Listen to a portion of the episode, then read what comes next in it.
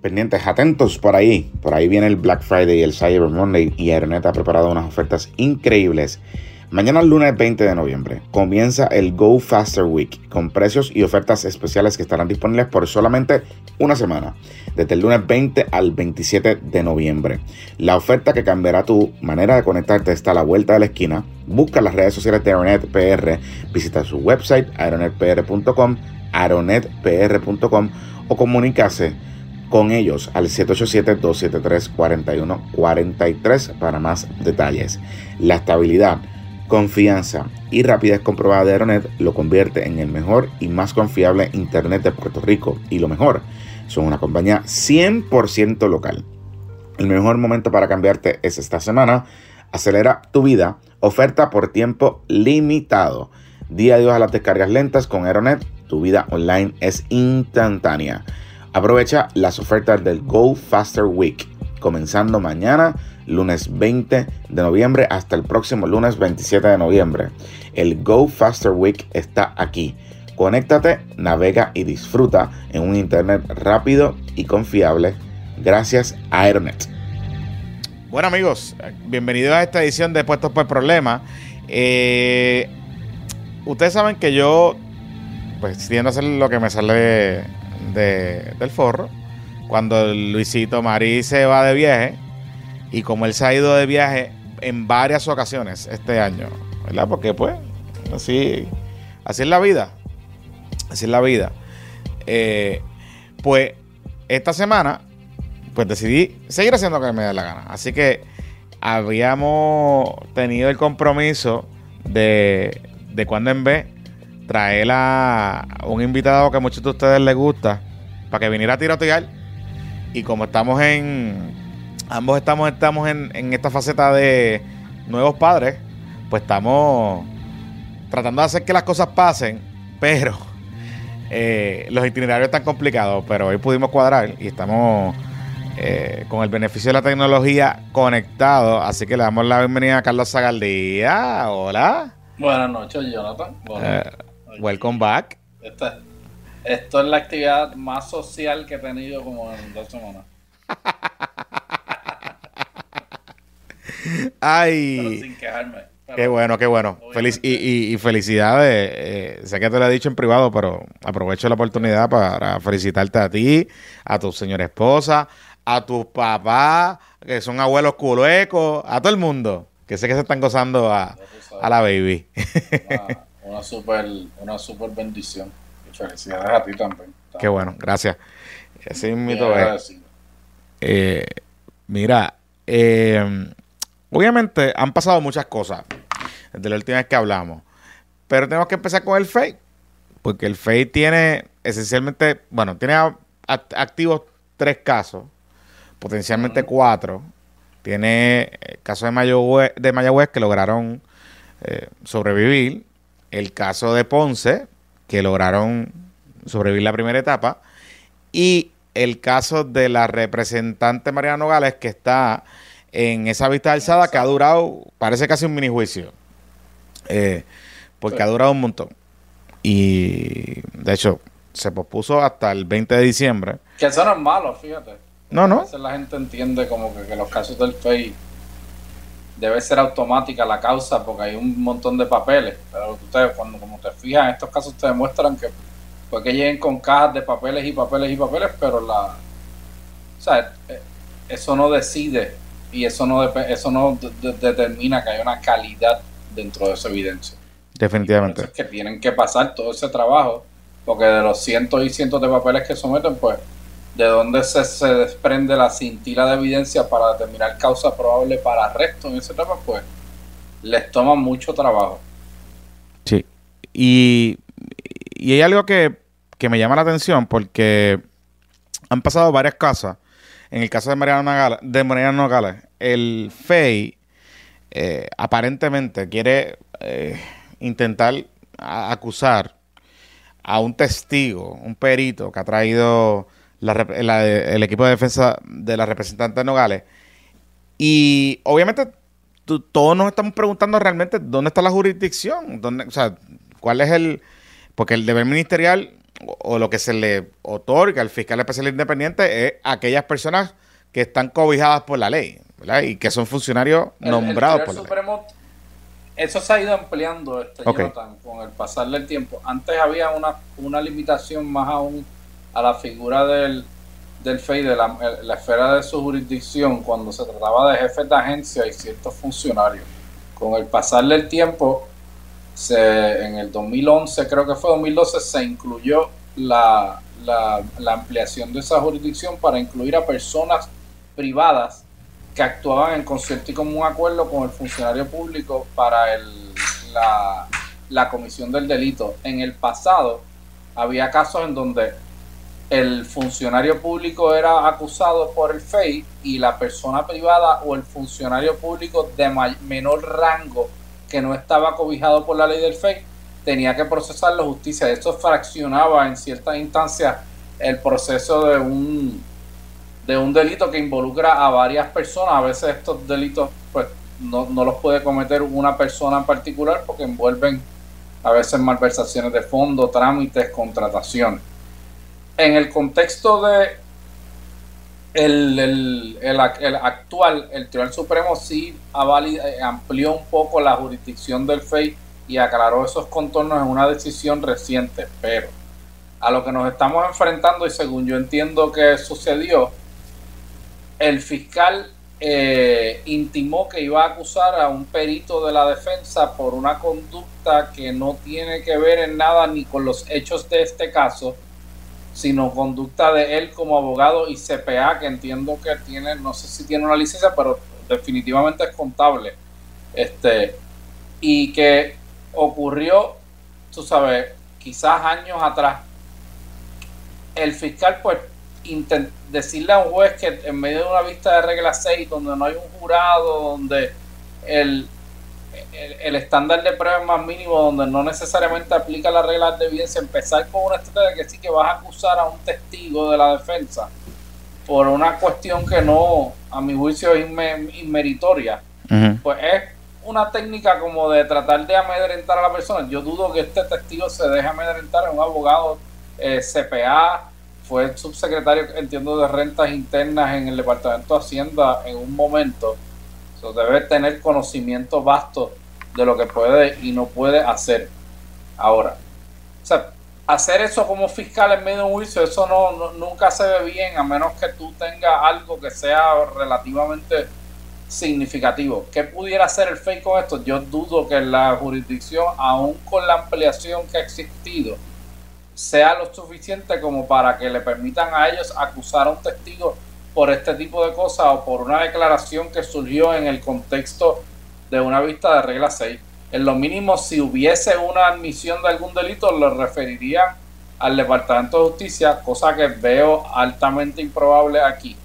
Este, yo vi que después de, de ese suceso judicial, entonces hubo una como un una discusión pública por una conferencia de prensa de los abogados a quien conozco y respeto, son colegas, son algunos de ellos amigos, pero eh, las imputaciones que hicieron los abogados al, al, secretario de Hacienda, este, que yo hago la divulgación, que yo tengo una relación contractual con el, con el Departamento de Hacienda y, con el secretario en particular, que data de varios años atrás, y no voy a entrar en detalles de eso porque no, no, no me compete, pero hago el disclosure para que nadie venga a, cuestionar. A decir nada, exacto. Pero, sí. siendo uno eh, un crítico ferviente de los abusos de poder, de la persecución política, habiendo sido mi familia víctima de eso, yo habiendo representado a sin número de personas que le han fabricado casos y que, tengo conocimiento y sé cómo manejar y, cómo uno puede reaccionar en estos asuntos. La reacción de los abogados contra el secretario de Hacienda fue destemplada, fue, em, a mi juicio, eh, farandulera, a mi juicio también fue descarnada de ninguna alegación concreta de persecución política o de persecución por parte de eh, funcionarios altos que no mencionaron el nombre que no dieron ninguna evidencia sustancial en los 15 minutos, yo creo que duró la entrevista que dieron en televisión, que pueda ser razonable eh, alguien concluir que hay una persecución en contra de estos abogados. Este, y, y yo critico grandemente al programa por haber hecho una eh, promoción eh, bastante amarillista y sensacionalista, dando a entender que estos abogados iban a hacer unas imputaciones contundentes en contra de personas en específico con hechos concretos de lo que es una persecución. Utilizar el concepto de persecución tan livianamente contra el secretario de Hacienda y haberlo promovido un programa de, de televisión me parece una irresponsabilidad suprema y me parece una falta de temple de parte del equipo de defensa de Mariana Nogal. Y eso hay que dejarlo bien claro en el récord. Yo, en, parte de mi función de abogado, defiendo personas, pero las cosas como son y cuando están mal, están mal y cuando no hay base para alegarlas, hay que decirlo así, independientemente de quiénes sean los abogados. Eh, hay algo que a mí me ha volado la cabeza en este caso y eh, llama la atención un poco. El, eh, son temas contributivos, son temas complicados eh, y obviamente tanto la defensa como el FEI tienen que traer elementos, tienen que traer peritos expertos en la materia para tratar de poner al, al juez, al juzgador de los hechos, que en esta etapa es quien decide, explicar terminología digamos, compleja, porque ¿verdad? La, teoría del caso, según el FEI, es que eh, Mariana Nogales y su mamá eh, y las entidades afiliadas generaron unos ingresos y que esos ingresos, esencialmente, eh, no fueron reportados correctamente y que hubo un intento de defraudar el Estado. básicamente lo que Esa es, esa es la alegación, pero para eso, pues obviamente hace falta explicarle a un tribunal, porque los jueces son peritos en derecho, no necesariamente en contribuciones, y yo no sé si tú recientemente has visto eh, la extensión en números de páginas del Código de Rentas Internas y los distintos escenarios que aplican individuos, corporaciones, dependiendo de a qué se dedican, cuánto ganan, cuánto tributo. O sea, el, el, sistema contributivo en Puerto Rico no es sencillo y obviamente la prueba para aprobar un caso de esta naturaleza requiere un nivel de documentación y de testimonio experto que no es el común para una regla 6, donde típicamente la prueba que desfila es mínima, en, muchas instancias ni tan siquiera desfilan, eh, se, admiten documentos. Los jueces determinan causa con, con la versión de un agente de la policía o, o con una declaración de un testigo este solo. Pero aquí pues no, no es el caso y el Estado cuando radica estos casos pues tiene que cumplir con el rigor de presentar la prueba en su totalidad y el tribunal pues le tiene que dar el... Yo no estoy opuesto a que hayan vistas de regla 6 eh, tan extensas, todo lo contrario. yo creo que eso es bueno. No hay nada peor en el sistema judicial que la oscuridad que permea la determinación de causa probable por el expediente. Y no hay nada más que atente contra el derecho a la confrontación a la, a la prueba, a la constitución, que el que encuentren a alguien causa para restringirle su libertad sin que tenga acceso a las declaraciones juradas de los testigos y a la evidencia. Yo no entiendo todavía cómo eso es permisible en, el, en, en un sistema democrático y en un sistema penal garantista con una constitución que, se dice que esté avanzado. Claro, y, hay algo que me, me vuela la cabeza y eh, quizás vimos un poco una actuación distinta, por lo menos en esta primera etapa, en el caso de Ponce, eh, donde el FEI pues eh, logra pasar esa primera etapa y allí solamente, a pesar de que habían filtraciones y se hablaba de toda esta, eh, digamos, evidencia monumental y toda esta cosa, el FEI solamente radica tres cargos. Eh, particularmente, y utiliza una combinación de radicar por el expediente y llevar un testigo. Eh, Correcto. Eh, ¿Cómo se diferencia, a tu juicio, con la experiencia que tú has tenido, eh, ¿cómo, ¿cómo tú ves esa actuación en el caso de Ponce versus, digamos, el caso de Mayagüez o el caso de la propia representante de Nogales como tal?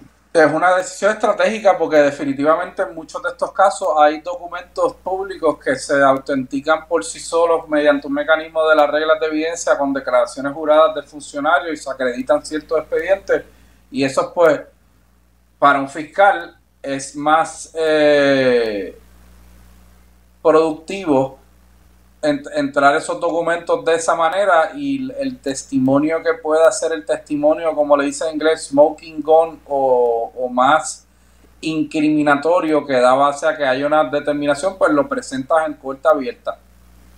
Eh, hmm. No lo tienes que presentar todo, no tienes que presentar todos tus testigos. Ellos hmm. pueden presentar una cintila de evidencia que demuestre que hay una conexión entre el imputado y el delito. Y, y, y en, en, el caso de Ponce, ¿verdad? Lo que, de lo que se alega, pues diría yo que es más que claro, ¿no? Ese sentir, ese rastro o la evidencia que se presume que hay. Bueno, yo no lo he seguido de cerca, pero de lo que yo he leído a, a, nivel mediático y de lo que se ha discutido desde yo creo que la fase de la investigación, pues son unos hechos sumamente complicados y presumo que envuelven el testimonio de empleados que declararon que el alcalde les dijo que hiciera o no, que pagara y toda esa evidencia la deben tener. Bien mm. distinto a un caso puramente técnico contributivo. Sí. Es una, ahí eh, estamos hablando de un de una de una directriz, de un patrono a un empleado, de una obediencia jerárquica para cometer un, un delito y encubrirlo también. Claro. Y hay algo que... ¿Por qué sigue sobreviviendo, a tu juicio, Zagal? ¿Por qué sigue sobreviviendo esta, esta regla o este poder extraordinario que tiene el FEI de mandar a suspender particularmente alcaldes de sus puestos eh, con las primeras etapas de un caso criminal, por ejemplo? Porque no hay voluntad política para para enmendar eso y porque el, es un mecanismo eh, al final del día político. Hmm. ¿Qué te puedo decir, Jonathan? bueno, es que, o sea, ahora mismo el alcalde de Mayagüez. ¿quién se, le, ¿Quién se le ocurrió la, la, la disposición de crear la UPAD y de y de otorgarle el poder de subvertir la democracia y de remover un alcalde mediante una determinación de causa probable de arresto. Eso, cuando hay una convicción, pues la ley fija una, unas disposiciones particulares de servicio público y de lo que puede o no una persona y además que los políticos se enfrentan al, calor de del escrutinio público y de y del hecho de que sus constituyentes le pueden pedir la renuncia directamente y le, le, quitan la confianza que son los que se la dieron.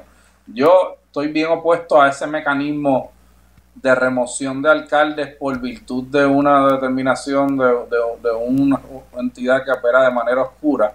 Ahora vi que recientemente sacaron a una ex jueza, eh, la ex jueza Eloína Torres Cancel, que es una juez muy, muy respetada de los criminales de San Juan. No entiendo eh, por qué eh, luego de una carrera judicial respetable quiere ser portavoz ahora de una entidad como el FEI, pero la vi recientemente y cada, cada vez la, presidenta del, FEI le huye más a los medios de comunicación. No está dando entrevistas. No se atreve a dar cara con todas las controversias recientes que ha tenido la oficina del FEI, eh, con el caso de Raúl Maldonado, que recientemente, pues eso. yo, yo, quisiera preguntar públicamente cuántos casos ha ganado el fiscal Núñez, hmm. el FEI Núñez, y cuántos ha, ha perdido Mendoza. Mendoza ha perdido. ¿Y por qué siguen allí? Porque si te pierdes uno o dos casos, pues mire, eh, muchas gracias por el servicio. Usted es fiscal especial independiente, usted no es empleado de esto por vida, ya se le acabaron los casos, los perdió. Los últimos que le dimos, pues los perdió con planteamientos frívolos hizo un ridículo a nivel de las vistas judiciales, pues vaya y busque otro empleo, pero aquí hace falta gente nueva, pero el panel de FEI, hasta que no remuevan a la presidenta, no va a tomar un camino distinto. Hmm. ¿Y, y, a, ella, le queda todavía término? Yo no sé. Ella no, aparece públicamente hace un buen tiempo y ahora tiene una portavoz. Sí.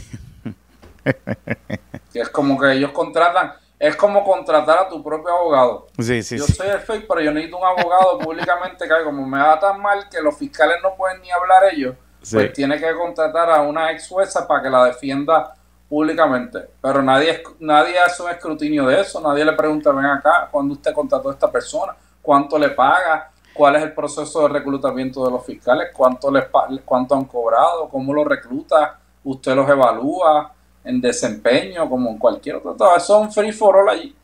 E, ella, ella, de hecho, yo solicitaba... Y lo, sí, lo, cómico es, Jonathan, que yo llevo como 12 años discutiendo esto. Ya yo lo digo normal, antes me, me, creaba más pasiones. Pero uno ve la discusión pública y cada y, llevan 10 años discutiendo lo mismo. Que si el FEI es bueno, que si no, que si se cayó un caso, que si lo someten por el expediente, que por qué, que si le fabricaron el caso a uno, que si se cayó, que este fiscal es como una cosa eh, típica eh, dinámica puertorriqueña de, querer eh, vivir en un círculo vicioso de, discusión de lo mismo cada vez y nunca querer soltar las riendas y hacer un cambio. Pues eso es la oficina del FEI es uno de esos ejemplos. Estaremos 30 años más discutiendo y me imagino que estos fiscales cumplirán 100 años y seguirán, seguirán radicando disparates en los tribunales. Entonces irá a pelotadura a discutirlo, irá la familia y dirá que le fabricaron y, ya se olvidarán de eso. alguien radica, alguien radica un proyecto. No responden en daños y perjuicios. Viene un legislador nuevo, como Héctor Ferrer Jr. dice que lo quiere quitar o no, después dicen que no se ponen de acuerdo y cuadra y de momento aparecen dos o tres fiscales allí contratados cobrando por hora que tú no sabes cómo llegaron, pero después te enteras. Poco a poco lo vas viendo cómo es que, sí, sí, sí. que llegan ahí. Y vuelvo y, yo le pregunto, No, no, he visto ni un artículo donde le pregunten, mire, el fiscal Núñez, usted que se pasa en estos casos y los pierde todos, ¿cuánto usted ha ganado? Sí, Salió algo de Mendoza. Al, secretario de justicia le preguntan cada vez que gana o pierde un caso. Y si un secretario de justicia pierde casos de asesinato y de violaciones y de temas de menores corridos mucho, el pueblo le quita la confianza. Y en la eh, oficina del FEI, pues no pasa nada. La presidenta sale de momento y dice que no, que ellos tienen un 90% de convicciones y bla, bla, bla. Pero eso no es lo que ve el pueblo. ¿Tú te acuerdas el caso del fiscal Esparra ese que lleva como 18 años? ¿Ese caso se ha acabado? Yo no creo que se ha acabado. ¿Ellos dan algún tipo de información sobre eso? No. Nunca. No. Pues que el, el, tomemos el caso de, Mayagüez. El caso de Mayagüez lleva casi dos años. Eh, y, con Jari Padilla de abogado estará 15. Mira Pablo Casellas, todavía está litigando. Por eso. Y ahora van a pelear para que lo saquen antes. Antes. Este, sí, porque es la interpretación de la, de la pena más favorable, ¿no? Correcto. Principio de favorabilidad. Ay, Dios mío. Este. Por eso es que la gente paga abogados. Por, para perder los casos, ¿verdad? Por, eso. Y, el Estado le debe pagar abogados para que ganen los casos, no para que los pierdan. Por eso. y, y, y, y se le paga para litigar. Y hay que ser creativo en la litigación, o sea, con, lo, con el derecho. Punto. Así es. o sea, como que... ¿Qué, más? Podemos estar años hablando de esto. Mira, este... ya llevamos 10 y no ha pasado nada. no ha pasado nada. Y no va a pasar nada con el proyecto ese. O sea, el que radicó Héctor Ferrer y... Tú sabes. Porque el miedo aquí está siempre. En la política de este... Eh, bueno, si yo radico un proyecto que quiere derogar el FEI, pues alguien me va a criticar y va a decir que es que no, que yo quiero... Eh, ¿Cómo es? Pero es que, nadie lo defiende bien, porque el primero que lo debe defender es el secretario de Justicia, que debe decir, ¿sabe qué? La ley del FEI está planteada desde una premisa de que, de que mi oficina es corrupta y que nosotros no podemos investigar nada de eso. Y el Departamento de Justicia no es corrupto. Y tenemos todas las fiscales al mando que no hay que crear una, una cosa paralela con unos fiscales independientes, entre comillas, que le responden a otras personas, algunos de ellos, porque eso es obvio, este y porque no lo hace el Departamento de Justicia. Estas razones de que siempre vienen con la explicación de Watergate y que esto se creó con el incidente, mire eso, bendito. Que yo pudiese entender, yo pudiese entender, Sagal, que un fake para que justicia, digamos, investigue al gobernador o a funcionarios de la rama ejecutiva, digamos. Pero eh, utilizar la misma figura para ¿Quién acusa a los congresistas, Jonathan? ¿Quién acusa a los congresistas? El Departamento de Justicia de los Estados Unidos, la División de Integridad Pública, y ya, no hay que crear un fake, ah, que, que si el presidente, pues ahí se crean los special prosecutor, eso es ad hoc y eso es una cosa bien particular. Aquí a cualquier pájaro empleado mm. público le quieren poner un fake. Sí. Y le joden la vida. Eso lo han, eso lo han prostituido para, para, para generar y ampliar la jurisdicción de una, una oficina que es una jauja. Oye, y a veces se convierte, y a veces se convierte en, en, una cuestión política. O sea, eh, casos que duran eh, años con o tiempo prolongado en investigación, entonces aquellos piden continuation y continuation para extender el, el periodo investigativo. Pregúntele cuánto, cómo es el estatus del caso del fiscal Esparra, si eso se transó ya. Y si se transó, ¿por qué no lo han dicho? Hmm. Mira, este.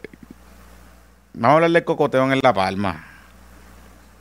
Yo sabía que venía.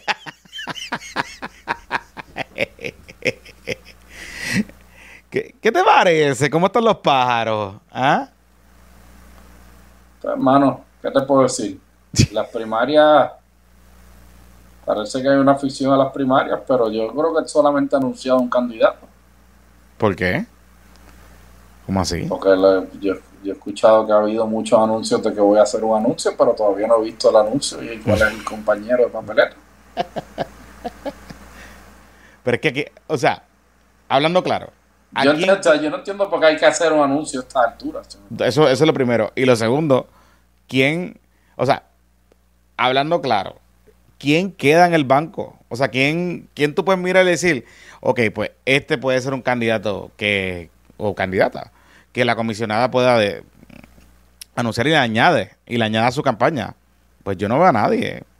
O sea, ya. Yo personalmente, lo, yo, yo personalmente pienso el mejor candidato a comisionado residente que tenía el PNP es Luis David Pena. Y no, yo también pienso lo mismo. Una pena que no, que no, que no vaya a aspirar. Las circunstancias no, no estuvieron a su favor, pero es incuestionable que es el, la mejor eh, presentación que pudiera tener el PNP en Washington DC ahora mismo para darle seriedad, continuidad, para entender los temas federales, hablar el mismo idioma que ellos, un abogado, ex cabildero de una firma multinacional eh, que operaba en Washington, lleva trabajando los temas de Puerto Rico directamente por muchos años corridos y tiene unas conexiones eh, probadas en el Partido Demócrata. Y yo, y yo creo, que, había un mejor candidato. Y, y creo que tiene... que no tiene el name recognition, ¿no? Exacto. El partido lo podía vaquear 100% detrás y el, y el candidato salía.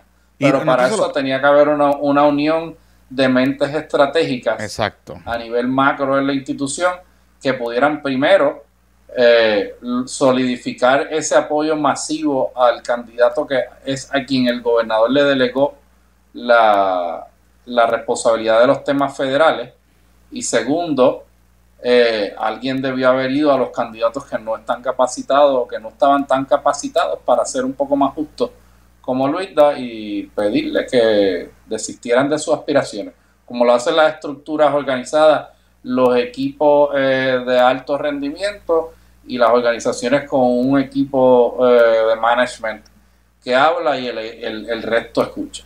Pero las circunstancias aquí se dieron de una manera que, fomentaron una, una, primaria que posiblemente sea de tres candidatos para la comisaría residente. Y eso pues estará por verse quién será favorecido y, le, y, les toca a ellos demostrar por qué es que eh, tienen la capacitación para ir allá.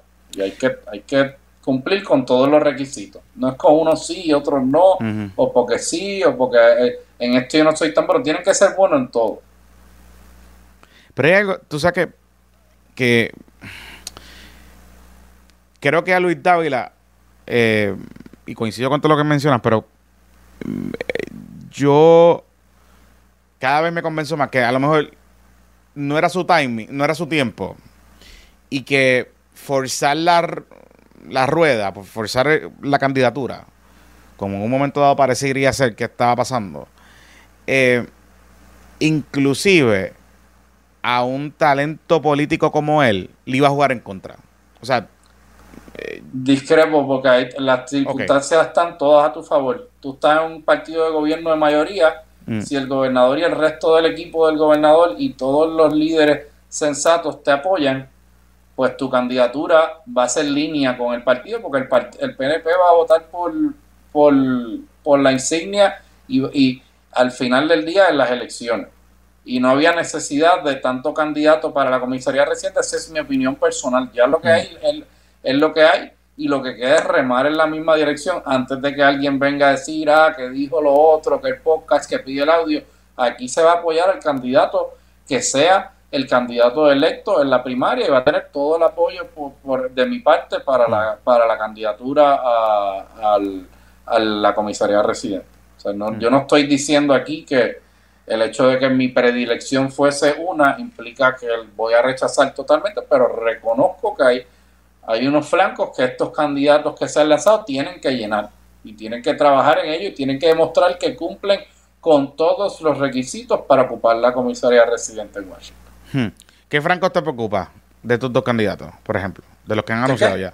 ¿Qué, francos te preocupan? O sea, ¿qué, qué, cosas te preocupan de estos Las relaciones que puedan tener en Washington, D.C., el conocimiento actualizado de los temas que están en discusión congresional, el conocimiento de quiénes son las personas que mueven los issues a nivel del cabildeo legislativo y congresional, eh, quienes tengan arraigo dentro de los partidos a los cuales representan, cómo va a quedar la composición del Congreso y la presidencia en una próxima elección y cómo ellos se perfilan con ambos candidatos, cómo se comunican en inglés, que es bien importante. Aquí nadie puede venir a decir que no, que el inglés no es importante. El inglés es bien importante y cualquier persona que aspire a ir a Washington, D.C., tiene que hablar bien inglés y tiene que escribir bien inglés y se tiene que comunicar con la capital federal como alguien que es totalmente bilingüe. No puede haber espacio para alguien que no sea totalmente bilingüe y eso es una eh, debilidad que cualquier candidato, si la tiene, tiene que trabajar en ella. No puede descansar en el ay bendito. Sí, sí. Y, no puede pretender que él hablar español.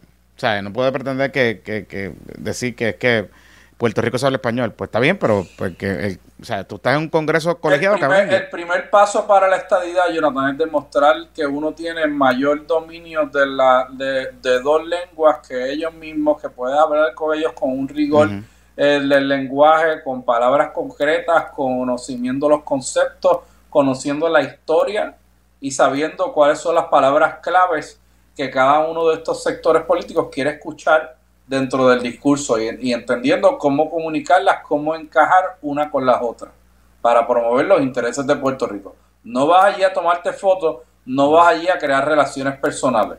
Las relaciones personales las tienes que tener antes de llegar allí.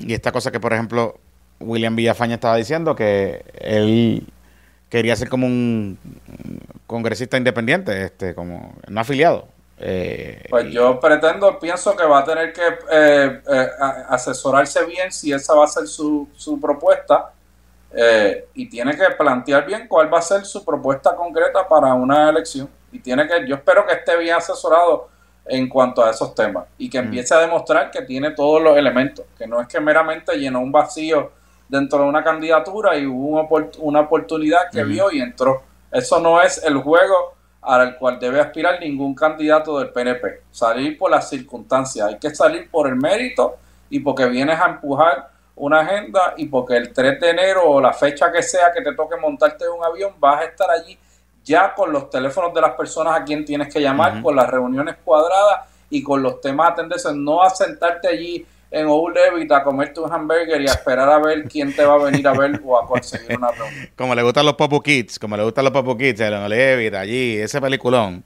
Eh, tú sabes. Eh, ahora, hablando A mí me gusta Levit también. No, Eso es no- bueno, bueno. eso yo, yo- yo entiendo. Cuando fui allí, entiendo, entiendo. Los entiendo, no los juzgo. Los entiendo, los entiendo. Pero, pero, en la general, digamos, Pablito contra Quiquito o William.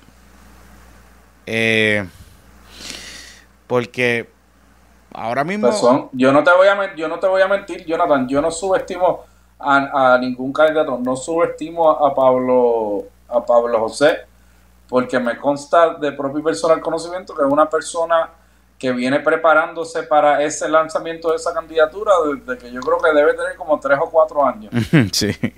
y ha estado en, los planes de su vida y ha perfilado una carrera y, y una estrategia política dirigida a no a la comisaría sino a la gobernación. Y empezó por la gobernación. Ah que es muy joven o no que tiene unos mismos una, una esas pretensiones a veces pueden ser significativas de, de, de una prepotencia política que quizás no le corresponde. Pues esos son unos argumentos válidos pero de que de que tiene un arraigo dentro de su partido, un reconocimiento de su, de su nombre, de su abuelo, que todo eso genera pasión dentro de un grupo del electorado que va a venir habiendo trabajado en Washington, D.C., eh, habiendo estudiado en Harvard, en Stanford, conociendo el idioma de inglés, teniendo relaciones en Washington que provienen de, posiblemente de su familia y de él también que debe haber desarrollado y va a venir en una pelea agresiva. No creo que nadie deba dudar que tenga una capacidad de debatir buena, que, que estudia, que lee, y para un candidato del PNP enfrentarse en un debate político contra él, por más que digan que es flojo, no va a ser fácil. Hmm. Yo lo digo como lo veo. Sí, sí, si sí. yo fuera eh, ellos y estoy y va a venir el momento donde los va a retar a los dos a un debate. Y, Y- yo no sé cómo van a reaccionar. Claro. Y, y, y, y no pueden pajarear. que el mucha- él, él viene estudiando las estrategias de su abuelo, las implementa, las moderniza, las adapta y Cuchín en un debate, pues Que usted tenga. Claro, usted tenga. claro, claro. Y, y, y hay que estudiar. O sea, al final del día, o sea, Te aseguro que el muchacho ha visto todos los debates de su abuelo cientos de veces. claro. Y Sí, preparación política de animal político, de persona que está enfascada en una candidatura desde que es joven, pues eh, hay un libro de Malcolm Gladwell de Tipping Point, que él te habla de Mm. un montón de una trayectoria de muchas personas que, que, que les aplica el 10,000 hour rule. Y ahí entraba, él habla hasta de abogados, del fundador de Scadenars, habla de atletas, habla de distintas personas que todos coincidían en que cuando tú vas a ser alguien que va a excel o que vas a tener un, una excelencia marcada en algo que tú haces, muchas de estas personas cumplían con algo que, que ya le habían dedicado más de 10.000 horas a la actividad. Cuando Sí. hay alguien que viene a tratar de arrancar detrás, pues nunca lo vas a poder coger. Claro. So- Digo, podemos co- pues, si, si le aplicamos esa métrica, pues Quiquito, todas las veces que ha intentado, pues quizás ya está llegando. la- Bueno, Quiquito debe tener, Quiquito debe tener un plan, porque él ha Claro. dicho siempre que le, que le interesa esto. Y dentro de una primaria republicana en donde pues los números de Biden son los peores que ha tenido en, en su historia política y la candidatura demócrata está compleja y el tema de las guerras y el tema de China y todo esto, pues, ¿cómo se va a perfilar un Quiquito ante una candidatura sólida de Donald Trump versus un William Villafañe? Son una pregunta legítima. Ujú. Hmm. Y la gobernación. El Canam. ¿Tú te vas a montar en el Canam? Yo no me monto en, en ningún tipo de vehículo que no tenga aire acondicionado, Jonathan. Esta isla hace mucho calor. Sin ningún tipo de, de, de temor a decirlo. Tú sudas cuando vas a correr. Y ese ejercicio. Y para el carajo. Yo sudo a propósito. Sudo con cojones. Y puedo sudar dos horas y acabo mojado. pero si voy a transitar en las vías públicas de Puerto Rico, transito preferiblemente en vehículos de motor cerrado y con aire acondicionado que funcione bien. Y con una suspensión que sea más estable que un canal. Y sin música constitutiva de contaminación eh, auditiva. o sea, sin trap y esas cosas así. Carajo. Pero, yo tú sabes, yo, estoy, yo apoyo al gobernador desde que es comisionado residente en el 2009 que salió junto al infortunio. Lo he apoyado desde toda su trayectoria. No tengo que esconderlo. Eh, estoy interesado en que tenga una reelección. Mi respeto y eh, reconocimiento a la comisionada residente como una gran eh, política. Siempre he estado ahí he sido su abogado en pleito, he colaborado con ella en el PNP, he representado al PNP, al gobernador, a, ambos. Pero personalmente, pues yo entiendo que el gobernador debe revalidar y el partido debe, debe apoyarlo. No, no, no, no es una cuestión personal, no tengo nada en contra de Jennifer González ni, ni razón para ello, pero mi, mi apoyo está al gobernador de Puerto Rico. Mm. No creo que nadie esté diciendo nada sorprendente. Pero, claro, pero, eh, o sea, no nos sorprende. Pero desde el punto de vista de la carrera, porque Noticias saca unos números que pone el gobernador bastante cerca. Eh, el nuevo día saca otros números que no los pone cerca, pero sí los ponen sustancialmente más cerca de lo que lo habían puesto originalmente en, en, febrero. Eh, y sí hemos visto que el gobernador ha mejorado sus números. Eh, digamos, los positivos, los negativos se han reducido sustancialmente.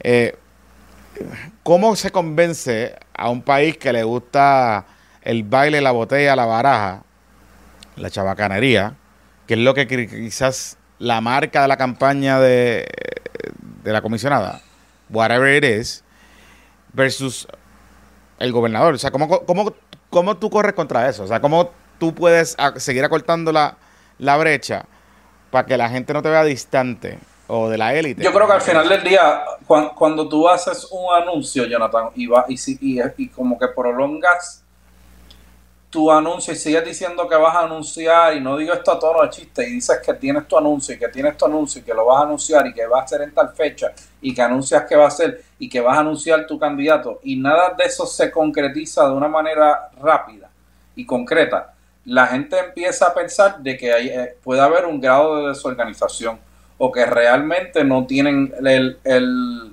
el tema cuadrado. Cada día tú ves, si tú tuvieras esa confianza en esa estrategia, tú verías que hubiera un blitz semanal diario de gente apoyando o de gente haciendo coro para cuando venga el anuncio suba, pero no, eso no se ha dado. Yo creo que eso demuestra que en cierta medida la, la, el comfort zone, la seguridad, lo que es algo que no representa incertidumbre, dentro de las emociones de los electores siempre es un factor a considerar. Yo creo que poco a poco la base del PNP se va a ir dando cuenta mm. que lo que le conviene a los mejores intereses del partido, de los empleados públicos, de la estructura, de la estadidad, de la continuidad, de la reconstrucción, de las obras de gobierno que están tratando de, de que arranquen a todo pleno y vapor, pues lo que le conviene es una continuidad. No, no debe haber ahora mismo una, un cambio que lo ideal sería que Jennifer González hubiese pactado con el gobernador una candidatura en el 2028 y que ella estuviera de la mano con él en este cuatrenio para poder estar al día en todo lo que vaya a ella a asumir la rienda una vez mm. el anuncio que no va a correr. Y eso hubiera sido una transición para el PNP que garantizaría un, un, un gobierno de casi 20 años corrido. Sí, claro. Pero un gobierno de 20 años, eh, eh, digamos, electoralmente en Puerto Rico hay un desgaste natural del electorado. Hay un desgaste natural si no ven cambio, pero la, la, coyuntura de Puerto Rico, de la cantidad de fondos federales que hay, de reconstrucción de proyectos, de carreteras, de mil cosas que requieren que haya un capitán de barco consistente por un periodo de tiempo largo. No puede haber cambia, cambia cuando está esto corriendo de esta manera. Mm. Definitivamente. Hmm. Y no puede haber pelea chiquita en medio de un plan maestro. Cuando tú estás bregando con algo grande, no puedes estar enfocado en lo chiquito. Sí. Y, ahora lo electoral, la política interna del PNP es chiquita en comparación a lo que hay en la mesa. Hmm. Y el PNP pues, optó por jugar las dos a la vez, hay que bregar con lo que hay. Y la, eh, digamos, el... Yo, yo no, o sea, yo no sé, yo no siento, ¿verdad? Em, que la gente esté entendiendo eso que tocaba de mencionar de, digamos, en el bigger scheme of things, lo que está sobre la mesa, eh, eh, y, aquí yo no quiero hablar los topos para el gobernador, ¿verdad? Pero em, cuando tú tienes un gobierno que en la transición, aunque sea del mismo partido, todo el mundo sale del gobierno. O sea, el, el C-suite, el, los jefes de agencia, los asesores, los, o sea, tú tienes que empezar un gobierno nuevo, independientemente. Empiezan de cero y llegan a la agencia y no saben ni lo que está pasando y les toma un año y medio engranar, que es lo que ya, y a dos años engranar, el tercer año arrancar a todo lo que da, ya eso empieza a correr como una machina. Pero si tú lo quieres parar cuando está empezando a correr a 90 millas, y empezar desde 30 desde nuevo, pues hermano, ese es el never ending cycle que ha ocurrido en Puerto Rico. Claro. Y no puede ser que haya un auto boicot a la continuidad gubernamental de un, de un partido. Y yo escucho, y aquí aprovecho la coyuntura para criticar ferozmente a, a individuos como Orlando Palga, que no componen nada en Puerto Rico, que no aportan ni un ni un granito de arena a mover la economía, a mover los temas gubernamentales, la reconstrucción, y se dedican a, escribir basura en columnas en el Nuevo Día, a fomentar la división del partido. Ya lo hizo con la, gobernación de Rosselló, padre, después lo hizo con la primaria de Pierluisi y Ricky Rosselló, y ahora lo quiere venir a hacer con Jennifer González también, a meterse a opinar. Me da vergüenza las opiniones de Orlando Paiga, me parece mentira que a estas alturas de su carrera política o de lo que era su carrera política se dedique a fomentar la división. Y le debería dar vergüenza ir a, programas de televisión a, hacer el ridículo en paneles de debate. El otro día hizo el ridículo con Gregorio Matías y Georgino Barro y da vergüenza de nuevo que el, jugando pelota dura se preste para, para crear un, un panel en donde traigan a ese individuo que no dice nada productivo para Puerto Rico, yo creo hace como 30 años, excepto seguir con la verborrea del discurso obsesivo y del odio que le tiene a Pedro Pierluisi por razones que yo desconozco. Pero odia a Pierluisi hace tiempo. Es como que yo... No entiendo por qué. Y está obsesionado. si él me dijera cuál es el plan que tiene, cuál es el logro legislativo que él tuvo en su carrera, qué proyectos impulsó, por qué Puerto Rico es mejor en el día de hoy luego de Orlando Palga, yo entonces le hago caso. Pero como él no puede contestar ninguna de estas preguntas, pues Orlando Palga se debe recoger a buen vivir, de verdad. Como estaba, estaba, me recogido. Me gustaría que lo invites a tu podcast y tener un debate con él. Eh, eh, eh. Puedes invitar a Sobrino también. Debatimos con Palga. Que le gusta, le gustan los paneles de tres. De tres. sí, porque ya, ya Cucusa lo dejó solo. Sí. no va. en esa ni, voy a hablar porque no, no voy a perder el tiempo hablando de. De, verdad que. Eh, eso sí que da vergüenza. Sí. pero, pero Orlando Parque estaba retirado. Eso es lo que yo no entiendo. Si Parque estaba retirado. El nuevo día, yo no sé cómo publica las columnas de él. Yo exhorto a los estadistas a que se pongan a escribir a ver si si eh, consiguen a alguien mejor. Pero, pero no, no, será que no hay más nadie que escriba bien? Tú sabes que hay limitaciones. no hay más nadie. hay, la gente, hay mucha gente que compone y que está trabajando, ¿ves? Cuando tú te dedicas todo el día a levantarte a escuchar radio y a escribir columnas de cómo tú puedes dividir un partido que tú dices que tú eres fundador, pues tu vida es miserable. Ay, Dios mío. Va a estar cerrada la elección. Soundbite, ¿verdad? Sí, sí, sí, sí. Ese tú te, fuiste a fuego con el pobre Parga, bendito. No, pero es que ya, chico, cada vez que uno prende la televisión está, dice todo lo que está diciendo es negativo. Entonces, una cosa que es visceral no tiene ningún, no hay ni un grado de objetividad. Entonces, ¿cómo tú puedes tomar serio a alguien que lo que hace es todo, todo, todo es cizaña. No es un analista, no es, ya el otro día dijo formalmente que era portavoz de una campaña, pero otherwise no lo dice. Sí, pero él no, eh, honestamente, yo no, ni, ni, ni tan siquiera ser buen portavoz, porque es que la campaña no, yo no sé cuáles son los talking points, yo no sé cuál es el Eso mensaje. Es lo que te decía, cuando tú ves que hubiera algo más perfilado, pero cuando tu portavoz es Orlando Palga, pues la cosa está dura. Ay, ¿tú la ves cerrada? ¿Ves cerrada la, la elección entre los dos? Yo pienso que el gobernador cada día está más sólido y que el, partido del PNP, los estadistas, cada día se siguen convenciendo que lo que le corresponde al gobierno y al país es la continuidad de un gobierno que tiene un montón de trabajo en sus manos y que lo está arrancando. No venir aquí a ponerse a improvisar, honestamente. Hmm. No es el momento para eso, para cambiar. Y para venir a, cortar cabezas a gente que si tú apoyaste a este, al otro, que saca a este de confianza, que este jefe de agencia. O sea, no es lo que hace falta ahora mismo honestamente. de ninguno de los dos lados. Ni es que de ninguno de los dos lados. Así te voy a decir. O sea, no pueden sacar a nadie. O sea, no, no deben sacar a O sea, no deben entrar en esa pelea. Debería, esto aquí debería. Si hubiera algún elder del partido, pudiera ser una de estas situaciones donde se sientan en un summit de esto. Mira, aquí no sale nadie hasta que esto se cuadre. Y olvídense de esta primaria no hace falta, porque es que realísticamente la, el PNP está sólido, lo dicen las encuestas, el gobernador sigue subiendo y cada día el elector del PNP está más convencido que lo que requiere el gobierno y el país es continuidad, no cambio. Mira, este, no te quito más tiempo, que sé que tienes que hacer las cosas que pasen allá. Sí, aquí ya ya está. Llevamos desde, la, desde las cinco y media de la mañana despierto. Pero, por eso, por eso, por eso, por eso. Que sé Por lo menos mañana me dejaron ir a jugar golf, así que. Ah, oh, oh, oh. Pero te toca levantarte temprano primero y después irte a jugar claro. golf. Seguro, seguro. Mira, Zagal. Tiene que ser. Coño, gracias, gracias por sacar un poco de tu tiempo. Este, que no pasa tanto tiempo. Después, cuando tú quieras me avisas. Estamos, estamos aquí. Para repartir fuerte. Dale, cuídate. que descanse. le digo Herrero. Que, que, vuelva de la vida burgués en Europa. Y de cochinillo y esas cosas. Están viendo videos de cochinillos y todas esas cosas ahí en España. Bueno, bueno.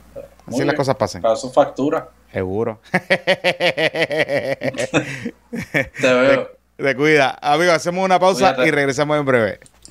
Se acerca la Navidad, pero el calor sigue. Regálate un aire acondicionado Mitsubishi Heavy Industries hoy.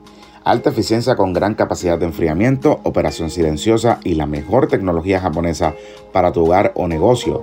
Los aires Mitsubishi Heavy Industries son recomendados por los expertos para mejorar su rendimiento en tus sistemas de energía solar. Tenemos financiamiento disponible. Cómpralo hoy a Aircon al 787-707-0556 o accede a www.airconpr.com.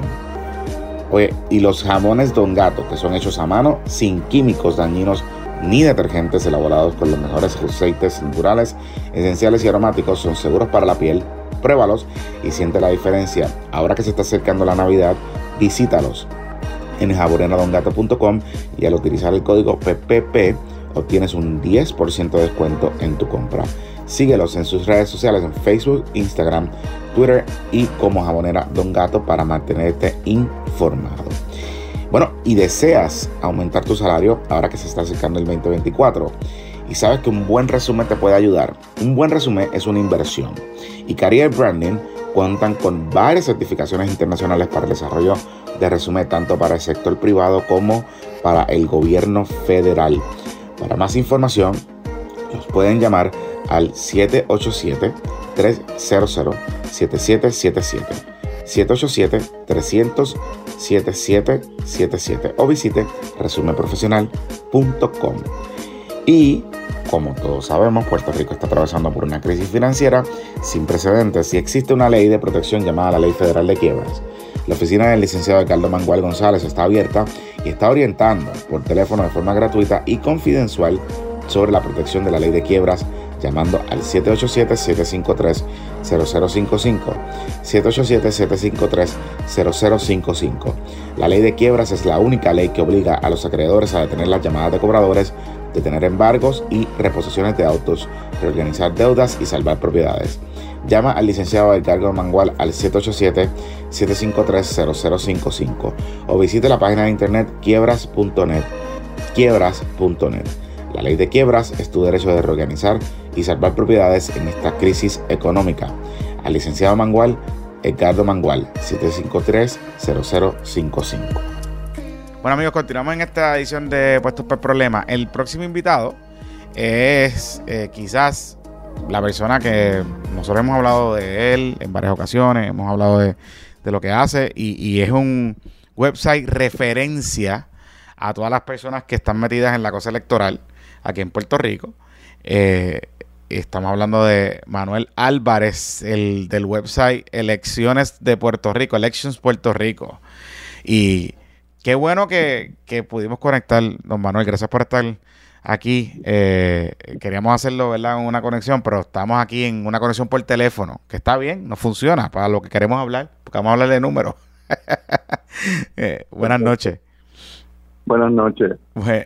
bueno, esta semana sale la alianza, eh, conocemos detalles de la alianza, ¿no?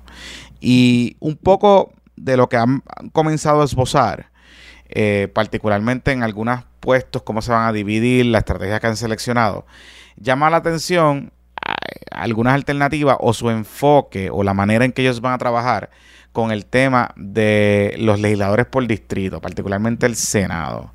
Eh, digamos, cuando uno mira los números por encima, eh, ¿qué le llama la atención o qué le parece esta apuesta de eh, la alianza, particularmente en algunos distritos, como es el caso de José Bernardo, que ahora pasa de ser representante por acumulación a una aspiración al distrito, al Senado por el distrito de Bayamón?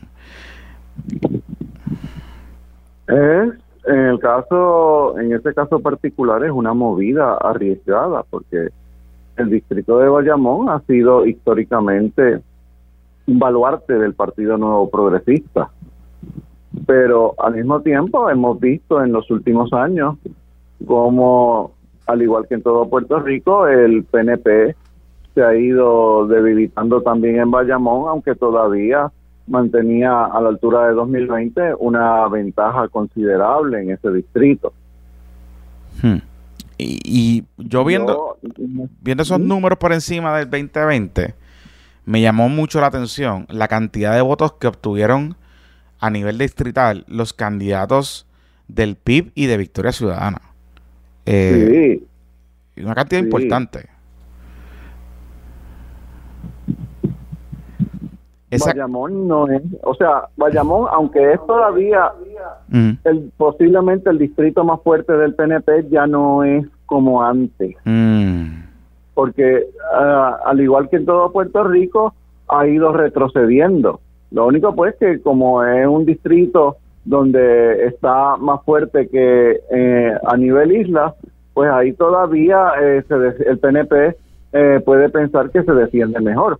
Pero eh, el problema va a ser si esa alianza puede, en efecto, sumar los votos que obtuvieron individualmente el PIB y Victoria Ciudadana y en algunos casos eh, añadir a esa cantidad. Hmm. Y, y, ahí eso es lo que está por ver. Claro, el efecto en este distrito de la figura de Alexandra Lugaro o el voto, digamos, íntegro o mixto o, que se dio bajo las insignias del PIB y de Victoria Ciudadana en, en Bayamón, ¿fue importante?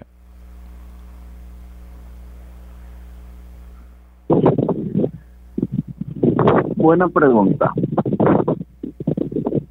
si buscamos en el, voto para gobernador del distrito senatorial, del conjunto de los precintos del distrito senatorial de Bayamón, que en la vieja redistribución eran del 7 al 14, o sea, eh, Guaynabo 7, Cataño 8, los tres precintos de Bayamón, Toa Alta y Toa Baja, que eran eh, los tres precintos de Bayamón, o no, perdón, los cuatro precintos de Bayamón, porque había entonces un precinto chiquito, que era el 9, que desapareció ahora en la redistribución, y entonces estaban los tres los, dos precintos grandes del día del 11, estaba el 12, que es el, básicamente el campo de Bayamón, el que se ubica al sur, y entonces toda, la, totalidad de los municipios de Toalta y Toa, que eran y siguen siendo los precintos 13 y 14.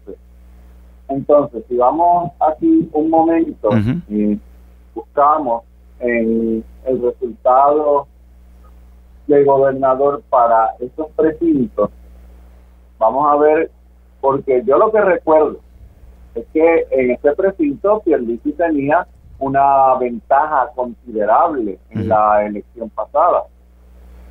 Pero hay que ver ahora que Victoria Ciudadana y el PIB están corriendo juntos, cómo eh, compara la suma en esos dos eh, de esos dos partidos y a ver eh, entonces mire hmm. el voto para gobernador en el voto para gobernador fíjese Pierluisi saca 34.10% en esos precintos del distrito de Bayamón. Pero Victoria Ciudadana y el PIB, si usted lo suma, sacan 32.82. Que wow. están bien cerca de, del PNP, puntos. Suponiendo que puedan mantener eh, ese nivel. O sea que parecería, parecería ser que, digamos, en el caso de Bayamón, hay una vía para ellos llegar a, por lo menos tener una de las sillas en el Senado. Bueno. Ah. Bueno, hay que ver porque hay que recordar que la papeleta legislativa y la papeleta estatal no siempre van a la parar y a veces, mm. y esto eh, el PPD lo aprendió a la mala en Guaynabo.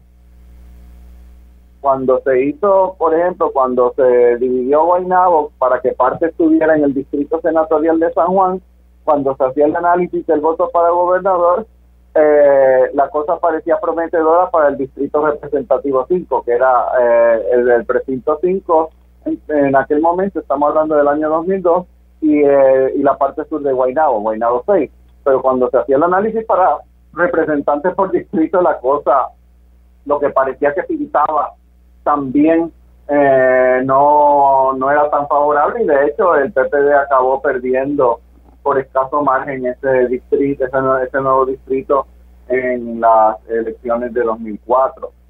Claro, también ahí se dio el caso que Nelson Rosario y el Partido de Acción Civil eh, intervinieron y eso puede haberle costado votos al Partido Popular Democrático. Mm. Pero nada, vamos a ver ahora, porque lo que me interesa es ver el distrito, los senadores por distrito de Bayamón. De nuevo, que son los precintos del 7 al 14. Y aquí voy a usar una estadística que básicamente eh, el voto promedio pues como son dos cargos, mire, mire cuál es la situación. Usando el método de voto promedio, el PNP tiene 40.79% del voto para senadores por distrito en 2020.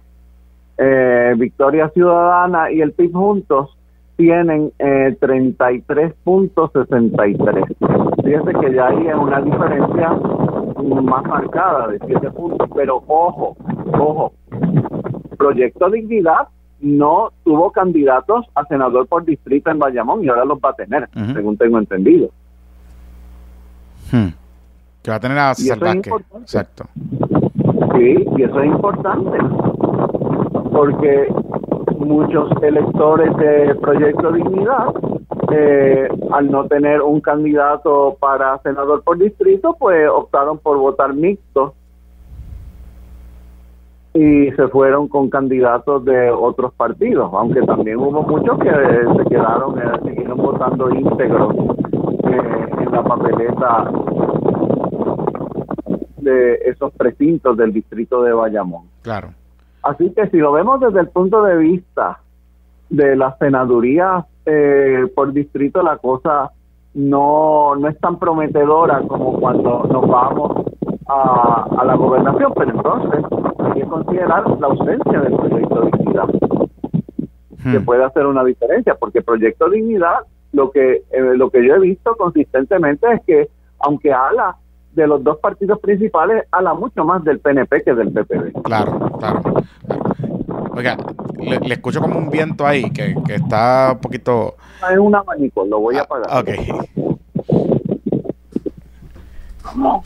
lo voy a dejar para que lo voy a dejar de un lado para que sí. no mire ahora qué tal bueno, ahora sí ahora sí no le escucho el abanico mire el, el, el, el me llama la atención lo que usted me menciona sobre la proporcionalidad del impacto de Proyecto de Dignidad eh, que presumiría y usted me corregirá está eh, eh, su impacto debe estar más fuera de la zona metropolitana que en las zonas urbanas como tal en su comportamiento. Eso es lo que yo he visto consistentemente. Ok.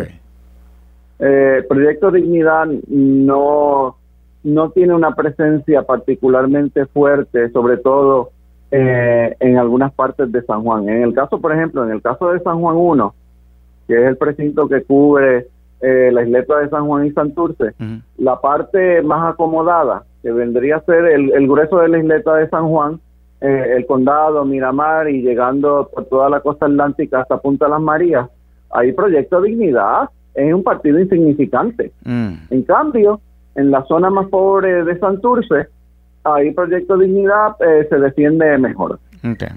Y lo mismo pasa en Guaynabo, Proyecto Dignidad, según recuerdo, queda mejor en Amelia, el sector Amelia, al norte de Guaynabo, que en las partes más prósperas de ese municipio.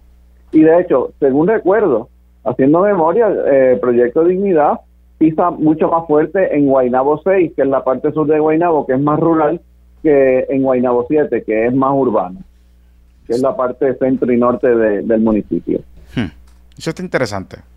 Eh, eh, digamos, ahora, le planteo un reto al PNP porque viendo lo los análisis que los coros que usted ha hecho en las últimas elecciones, pensaría yo que el PNP, o, la data sugiere, que el PNP se comporta mejor en áreas eh, menos acaudaladas, digamos, que en áreas más acaudaladas con, o más urbanas como el Partido Popular Democrático, por ejemplo, como tal.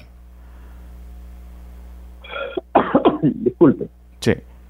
Yo lo que he visto eh, en estos últimos tiempos es que y sobre todo en las elecciones de 2020, en, en particular en las elecciones de 2020, eh, en las áreas más acaudaladas de los dos partidos principales, el que sufrió el golpe más fuerte por mucho fue el Partido Popular Democrático. Tanto mm. así, por, por dar un ejemplo, que en Guaynabo 7, el precinto entero de Guaynabo 7, Charlie Delgado quedó tercero con todo y, suma, y la suma del voto adelantado y ausente de de las unidades especiales 74 y 77. Ni con eso pudo recuperar el segundo lugar. Wow. Eh, Juan Dalmau lo supera. Y ahora, con la redistribución, que se hicieron unos pequeños ajustes en la demarcación de Guaynabo 6 y 7, ahora en general la línea divisoria corre por la Puerto Rico 199, o sea, la avenida Las Cumbres. La ventaja de Dalmau sobre Charlie por el segundo lugar aumentó un poco más. Hmm. Interesante. Eso está interesante. Ese caso de Guaynabo está interesante. Eh, sí. Porque ahí recuerdo que hubo unidades en zonas bastante eh, acaudaladas que, favorecieron de manera importante a Juan Dalmao. Sí, sí, sí, sí. Hmm. Juan Dalmao gana en todo Puerto Rico eh, 29 unidades. Claro, está el factor de que hubo, eh, que algunas personas me dicen, ah, pero es que ese, ese conteo no refleja el voto adelantado que se contó por separado en las unidades especiales. Pero las estimaciones que yo he podido hacer es que aún en el peor de los casos todavía habría 11 unidades en donde Juan Dalmau tendría mayoría, mínimo. Y dependiendo del, método de estimación que usted use, pueden ser hasta 15. Wow. O sea que no, no podemos decir que, que las ganó eh, no podemos decir que si se añade el voto adelantado, él las pierde todas. Todavía hay unidades que aún con la suma del voto adelantado, eh, Juan Dalmau sigue al frente y también hubo ocho unidades donde ganó Alexandra Lúgaro. Eh, que si mal no recuerdo, se quedan como en cinco si se considera el voto adelantado. Interesante. Interesante. Es interesante porque eso significaría que hay números allá afuera. Eh, hay, votantes, hay electores allá afuera disponibles para, para esta composición, particularmente con Juan Dalmau a la cabeza de la alianza, ¿no? Eh, eh, salvo con algunas críticas que han dicho que si Alexandra Lugaro no está, pues se debilita. Pero parecería sugerir que Juan Dalmau aún tiene fortaleza. O sea, en esas unidades, digamos, si, si replicamos el comportamiento del 2020, que eso, pues, así se siente, no lo vamos a saber, pero pero si es así, hay, hay una ruta ahí, claro. ¿Esa ruta sería suficiente para, combinando las fuerzas, y le pregunto, ganar? Muy buena pregunta. Si sumamos a nivel isla los votos que sacan, por un lado, al que sacó Alexandra Lúgaro y los votos que saca Juan Dalmau, entre los dos suman a 27.5% que todavía están eh, un poco por debajo tanto del PNP como del PPD, pero hay un dato interesante. Si solamente consideramos los colegios regulares, de las unidades regulares, es decir, donde se votó presencialmente el día del evento y donde eh, se depositaron el 83% eh, de los votos en la elección de 2020, en los colegios regulares la suma de, de PIB y MBC supera tanto al PNP como al PPD. Hmm. Porque en esos colegios, entre los dos partidos, suman a casi 31% frente al 30.5% del PNP y el 30.1% del PPD. El problema entonces es en las unidades especiales, en particular las de voto adelantado, porque ahí, ahí sí que eh, eh, Juan Dalmau está bien atrás. Hmm. Eh, o, sea, aún sumando PIB y MBC, eh, los dos partidos todavía están bien, bien, bien atrás. Todavía en esos, en esas unidades especiales todavía se ve el predominio bipartidista no muy diferente a como lo veíamos en 2012. un, un, poquito debilitado, pero no por mucho. Hmm. La, la, la digamos, estas unidades especiales y el voto adelantado, ¿cuánto significó en porcentaje en el total de votos que se escrutaron en el 2020? Eh, o sea, ¿cuán sustancial es ese impacto, por ejemplo? Si, si, lo eh, más de una sexta parte de los votos wow. Eh, se contabilizaron en las unidades especiales, prácticamente todos en la entre la unidad especial 64, que era el voto adelantado presencial en precinto, y la notoria la tristemente notoria unidad 77 de Java, que era el voto adelantado a domicilio por correo, voto ausente y voto confinado. Wow, estamos hablando de que casi 200, 300 mil votos, 200 mil votos, más o menos. Eh, más de 200 mil votos. Wow. Eh, eh, si nos atenemos, y estoy, estoy diciéndole el dato de memoria, a, a, la estadística que acaba de publicar la Comisión Estatal de Elecciones y que yo elaboré, dicho sea de paso, hubo, se contabilizaron unos 210.896 electores que votaron y que habían solicitado voto adelantado. O sea, más de 200.000, más de 210.000. Y de un total de 1.3 millones. Hmm. O sea que representan una fracción sustancial eh, del total de papeletas. Esto es muy diferente a elecciones pasadas cuando el voto de las unidades especiales era en general como un 2% y era rara la unidad donde eh, eh, esos votos llegaran al 5%. Ahora, en cambio, es raro ver eh, unidades que, aunque las hay, donde, no, donde el voto adelantado eh, no constituyó más de un 5% eh, del total de personas que participaron. Hmm. Wow. y recuerde, otro detalle importante. Sí. El voto de la, el voto adelantado y ausente es 85%, en un 85% de electores de 60 años o más. O sea, es un voto eh, predominantemente de, de, y perdonándome el Spanglish, de senior citizen. Claro, claro. Ahí, ahí el, el, el, problema, ¿verdad? Importante es que al tener tanto voto adelantado, eh, si los partidos minoritarios, llámese Alianza, llámese Proyecto de Dignidad, tienen un problema, o sea, no, no logran capturar ese voto, pues no hay manera de ganar. Básicamente. Sí.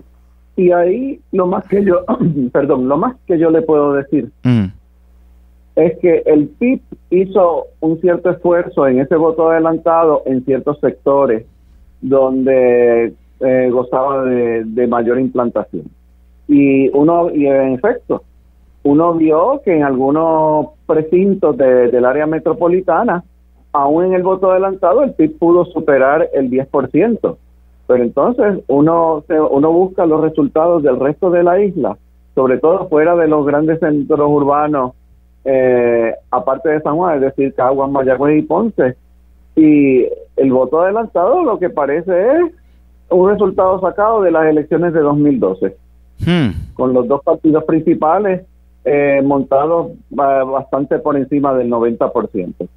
Claro, sí que, que, realmente es una es, una fuerza tan sustancial en una elección donde, digamos, muy probablemente se anticipe que, que el candidato que gane se quede eh, cerca del, o sea, menos de 40% cerca, eh, en, esa, en esa frontera del 30% del voto, de 30 y pico, 30% del voto, es una, es una cantidad sustancial eh, ese voto adelantado. O sea, le, oh, le, pone una presión demasiado para organizaciones más pequeñas porque ese voto adelantado depende de las gestiones electorales, ¿no? Procesos electorales que tienen que ir a, hacer como tal.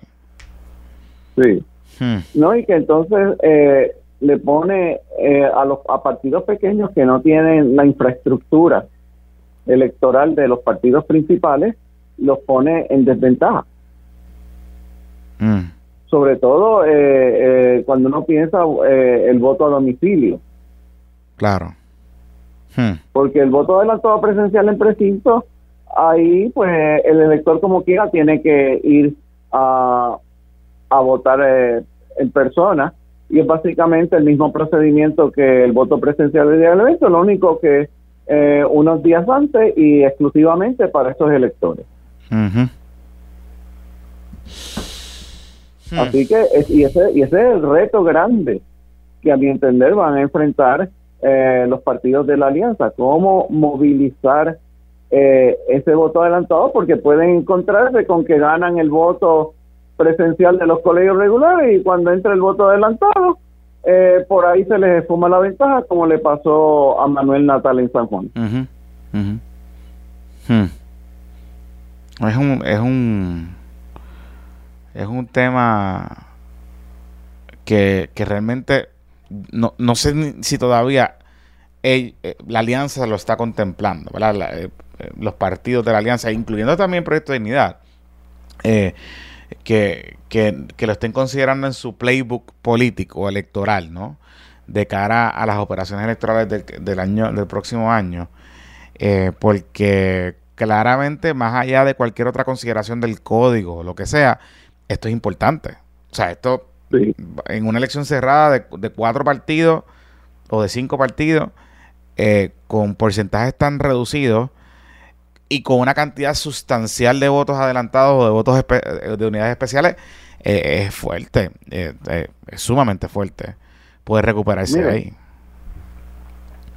Para darle unidad, en todo Puerto Rico, en las unidades regulares, el PIB saca 14.93%, o sea, donde se vota presencialmente el día mm. del evento para gobernador. Pero en las unidades especiales lo que saca es 6.78. Que mm. dicho sea de paso, si uno viene a ver, no es un resultado del todo malo, es mejor de lo que ellos sacaban en todo Puerto Rico desde 1960. Exacto. Pero que es claramente inferior a lo que ellos suelen, eh, a lo que ellos pudieron tener en, en las unidades regulares pero con Victoria Ciudadana fue aún peor. Victoria Ciudadana saca 16.03% en las unidades regulares, pero en las especiales solo saca 3.51%. Hmm. Y Proyecto de Dignidad lo mismo, 7.59% en las unidades regulares, pero solo sacó 2.86% en las especiales. Y sí, eh, eh, ahí está incluido eh, otras unidades especiales, la, por ejemplo la de voto añadido a mano, pero las aportaciones de esas otras unidades especiales son eh, minúscula. Ahí el grueso, el grueso del voto de las unidades especiales vino eh, de las unidades de voto adelantado y ausente, la 74 y, la controvertida 77. Claro, y hay, hay un asunto importante con eso que usted menciona, eh, y, con ese asunto que usted menciona, porque siempre están, ¿verdad? Se ha hablado desde que surge la noticia de la alianza, de que se sum, ¿verdad? Que combinen los porcentajes Partiendo de ese número, estamos hablando de que estamos cerca de un 31% si, si ellos replican el escenario del 2020, pero en los colegios regulares. En los colegios regulares, pero cuando le añaden los colegios especiales, realmente se quedan muy por debajo del 30%. No, ahí se quedan en 27, si sumamos el 13.58 de Juan Dalmau y el 13.95% de Alexandra Lúgaro, estamos hablando de 27.53%. Frente al 31.75% del PPD con Charlie Delgado y el 33.24% del PNP con Pedro Pierluisi. están en la pelea. Están en la pelea, pero la brecha claramente se se, se abre por las unidades especiales. Sí, sí, sí. Hmm.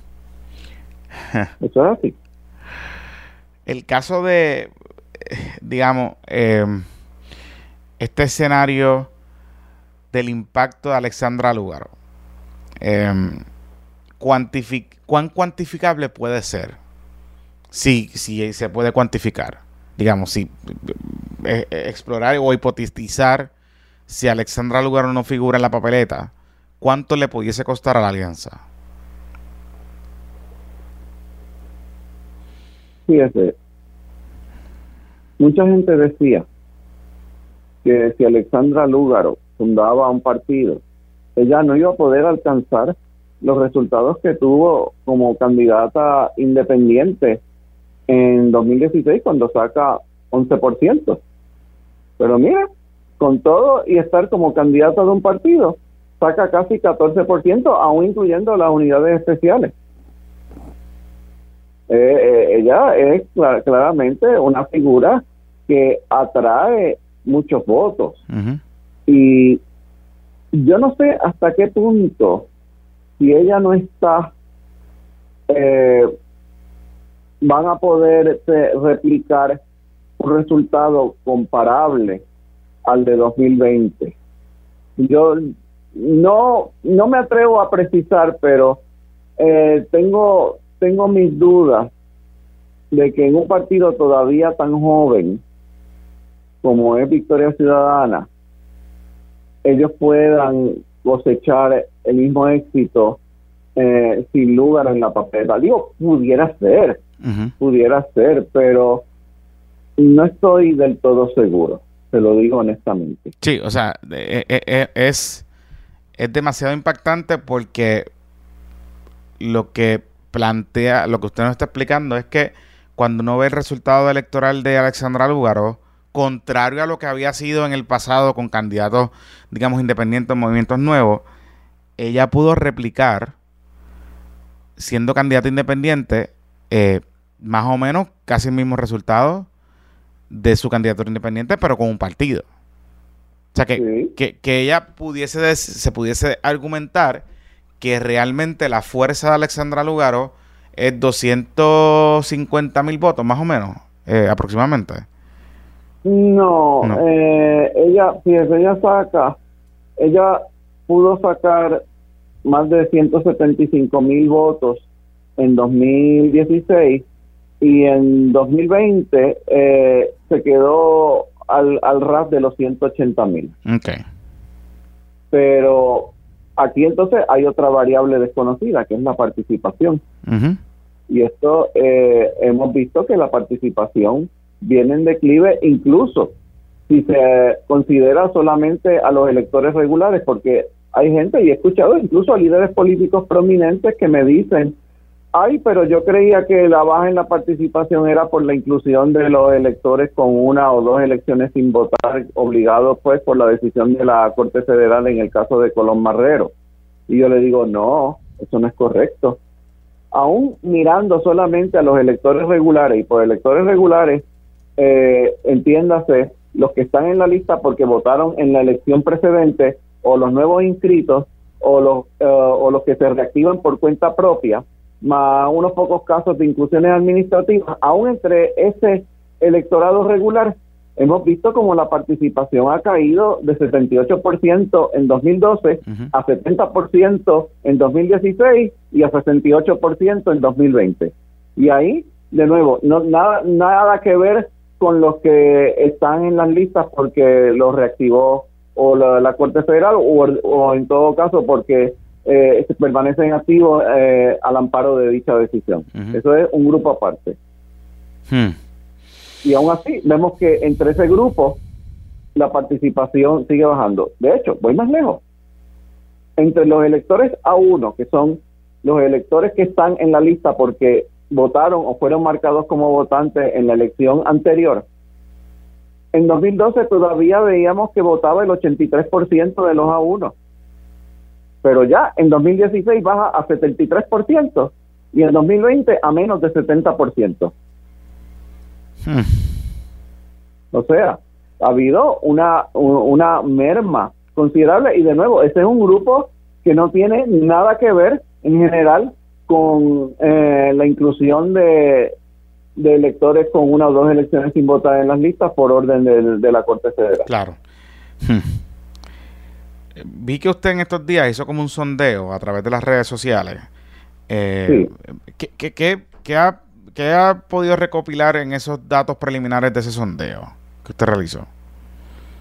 Buena pregunta dentro de las limitaciones inherentes a un sondeo donde los participantes se escogen a sí mismos, que yo me di cuenta de inmediato que terminé con un grupo de participantes que estaba demasiado concentrado en el área metropolitana de San Juan, que tenía demasiados varones y que tenía comparativamente pocos electores de tercera edad a partir de los 70 años y sobre todo a partir de los 80.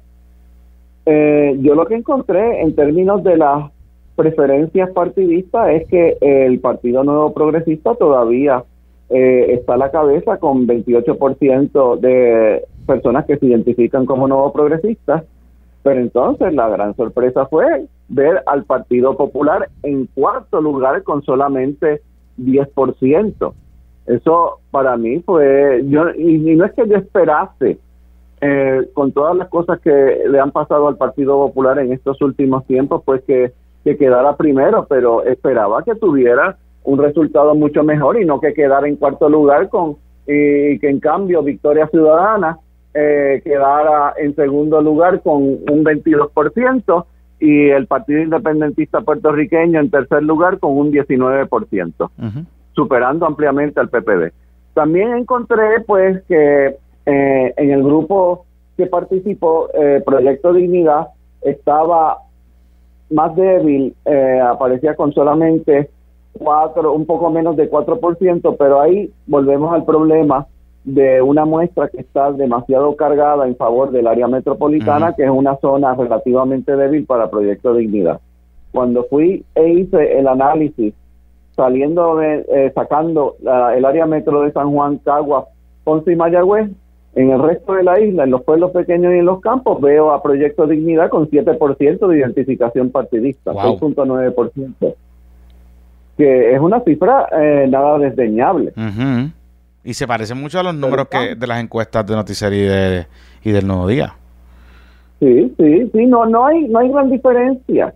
Eh, eh, a menudo las diferencias son por, uh, eh, pues por, uh, por, por, las disparidades, las divergencias entre la composición de los participantes en, en el sondeo que yo efectué y la composición eh, del electorado según eh, el proceso de depuración de listas que hizo la comisión que llevó a cabo la comisión estatal de elecciones en 2021 pero lo que me llama la atención sobre todo es la, extrema debilidad del PPD hay personas que me han dicho mm.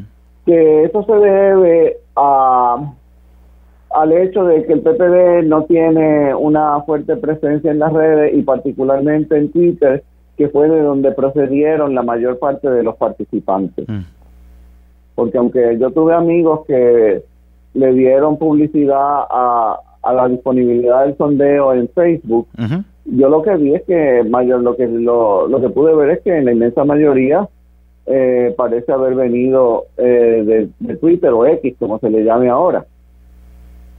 Y eso me parece que tiene, es un argumento que tiene méritos, pero me parece una explicación incompleta. Claro, claro, porque obviamente más allá de más allá de que tenga presencia no institucional el partido, la realidad es que si las personas sean una o cinco o seis o siete que participen de un sondeo como este em, y hay poco entusiasmo alrededor de esas personas, uno pudiese pensar que ese poco entusiasmo se puede traducir a poco entusiasmo también en la calle, como tal. Bueno, y ya lo vimos en la elección interna del partido en mayo.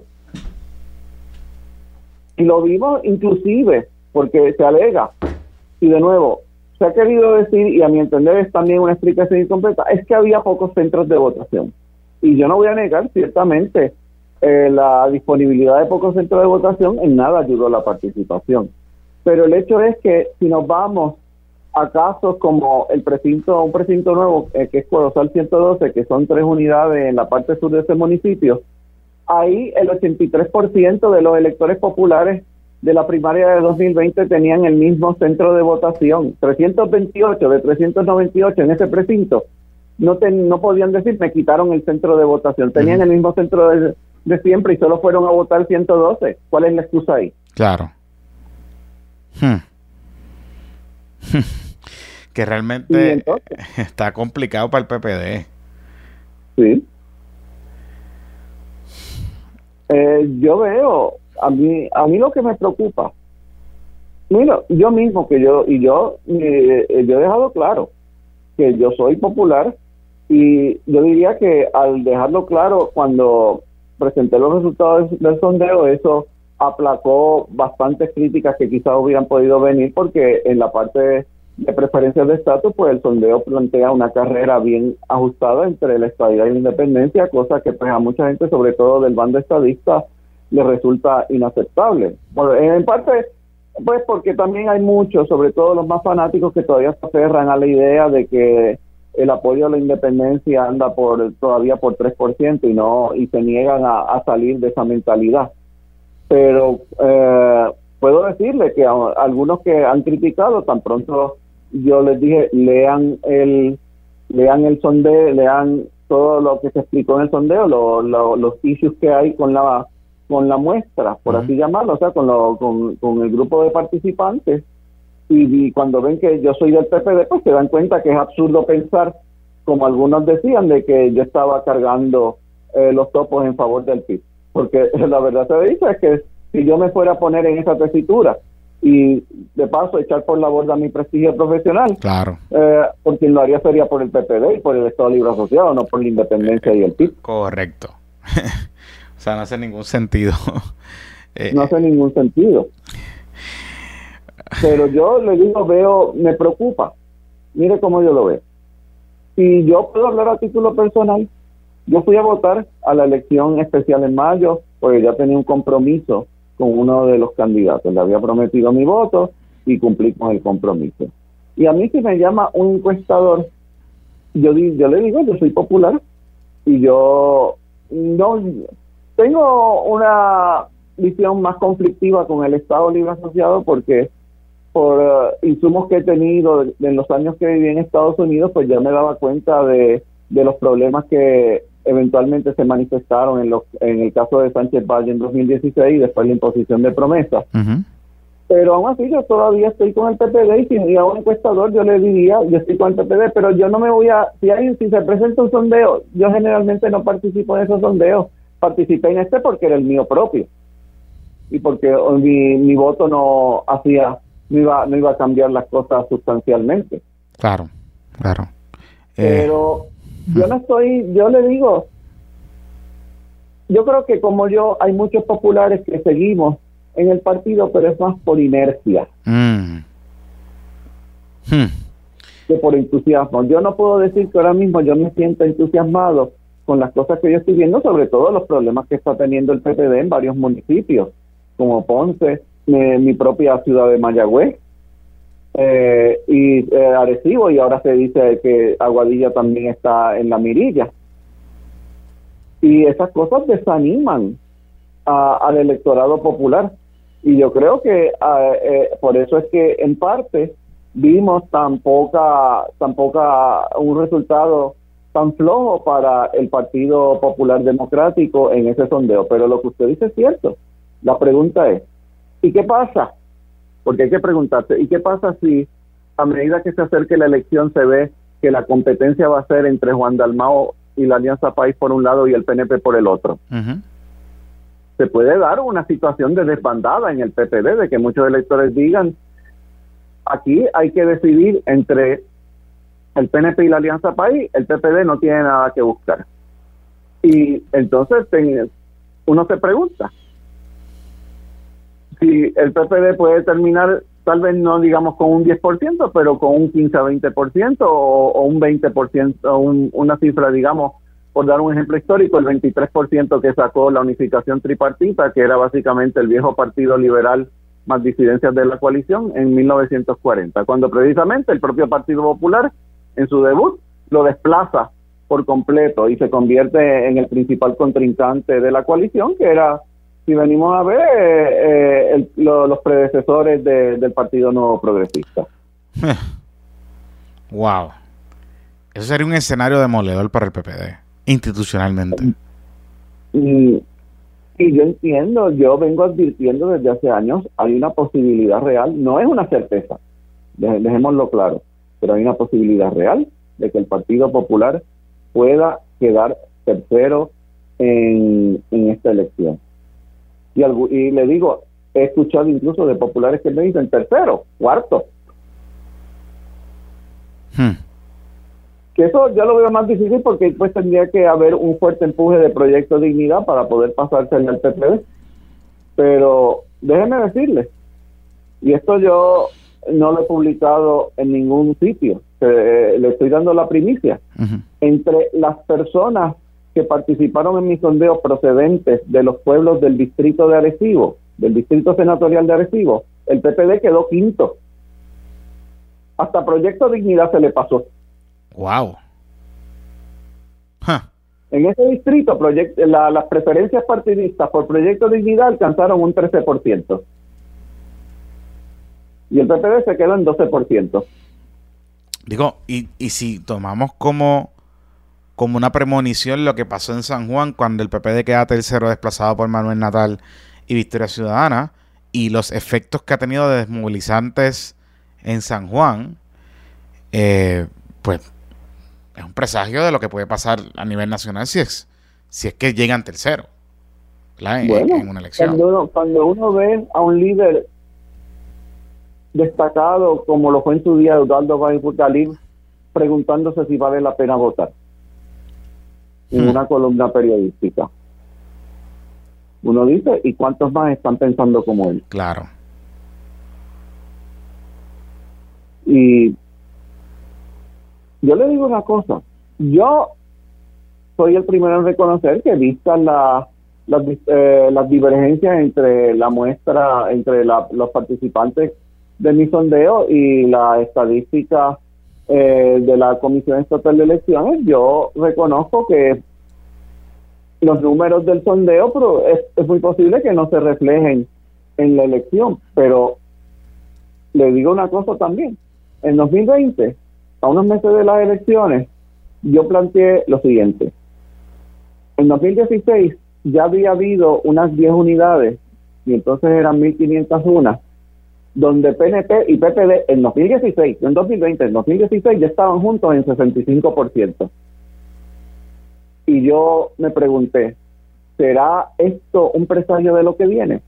Y no eran unidades representativas del conjunto de Puerto Rico, son en general unidades de, eh, de un sector socioeconómico, yo diría que medio a medio alto o incluso medio alto alto. ¿Y qué pasa cuatro años después? Ese comportamiento excepcional se generaliza a toda la isla. Y yo veo los números del sondeo y me pregunto por momentos, y de nuevo, no estoy diciendo que esto se vaya a dar, pero me pregunto, ¿estoy viendo algo que se puede dar en noviembre del 2024? Y la respuesta a la que llego es, es posible. No lo doy por sentado. Hmm. Y de hecho, yo vuelvo y repito, me sorprendería sobremanera ver a un, PPD reducido a 10%, pero vuelvo y repito, si se da una, un escenario donde se ve que el PPD ni puede eh, ganar y ni puede quedar segundo, eh, le, el derrumbe, la desbandada puede ser espectacular, sobre todo en el voto para gobernador y máximo, considerando la cantidad de gente que ahora vota mixto y por candidatura. Porque también, no perdamos de vista, el PPD tiene a mi entender un asset en la figura de Pablo José Hernández. Pero es muy posible que a la hora de la verdad, eh, eh, lo que Pablo José Hernández pueda cosechar a su favor eh, sea para él nada más. Hmm. Sí, que, la figura sea tan importante que pase como un natal, que de momento se, se llevó los la atención hacia su candidatura como tal. Y Natal, déjeme decirle, absorbió prácticamente todo el voto de Juan Dalmau en las elecciones de 2020. Cuando uno hace la cuando uno tira la correlación entre por, por colegio regular entre el voto, la suma de votos de Dalmau y de y de Lúgaro para gobernador y el voto de Natal, eh, es, eh, es una cifra bien, bien, bien alta. Fue solamente unos pocos independentistas se quedaron con el con Adrián, el, eh, Adrián González, el candidato de ellos para alcalde de la capital. Pero la, la masa que votó por Juan Dalmau se fue con Manuel Natal y naturalmente prácticamente todo el voto del lugar.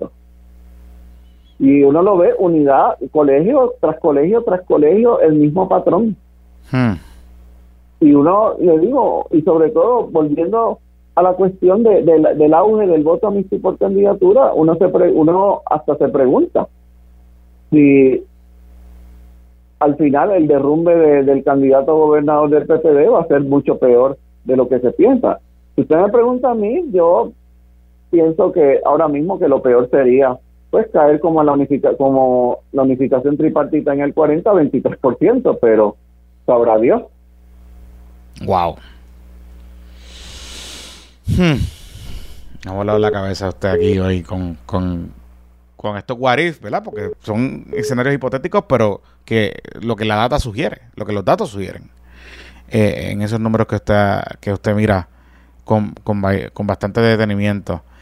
Eh, don Manuel, gracias por por sacar un rato con, nosotros para hablar un poco sobre esto y lo que usted está mirando eh, de cara a la elección del 2024, que seguramente va a estar bien interesante eh, en, desde el punto de vista electoral. Estamos ante un escenario bastante dinámico eh, desde, ese, punto de vista.